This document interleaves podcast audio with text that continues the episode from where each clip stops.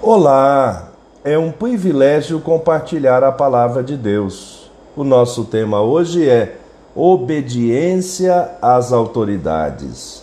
Em Romanos 13, 1 e 2, lemos que todos estejam sujeitos às autoridades superiores, porque não há autoridade que não proceda de Deus, e as autoridades que existem foram por eles instituídas. Assim, Aquele que se opõe à autoridade resiste à ordenação de Deus, e os que resistem trarão sobre si mesmos condenação. Obediência e autoridade, conforme dicionário online de português disse obediência, ação de quem obedece, de quem é submisso, dócil, e autoridade, direito que determina o poder para ordenar poder exercido para fazer com que alguém obedeça. Tempos difíceis são quando as autoridades estão descompromissadas com seus juramentos e em não conformidade com as descrições de suas funções.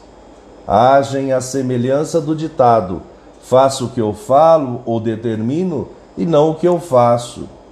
Autoridades que se corromperam, aceitaram subornos, transmudaram os, os preceitos legais, usam pesos e valores diferentes, promovendo juízos e imparcialidade.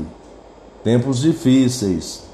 Mesmo assim, quando os valores humanos são deturpados, corrompidos, a verdade bíblica prevalecerá imutável.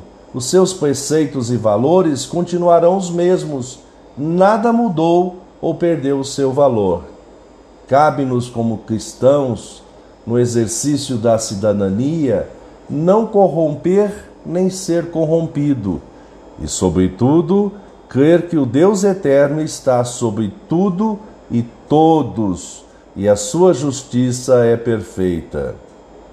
É por isso também que vocês pagam impostos, porque as autoridades são ministros de Deus atendendo constantemente a este serviço. Paguem a todos os que, o que lhes é devido. A quem tributo, tributo. A quem imposto, imposto. A quem respeito, respeito. A quem honra, honra. Pensamento para o dia. Obrigado, Jesus, porque aprendemos a agir em obediência às autoridades. Deus te abençoe.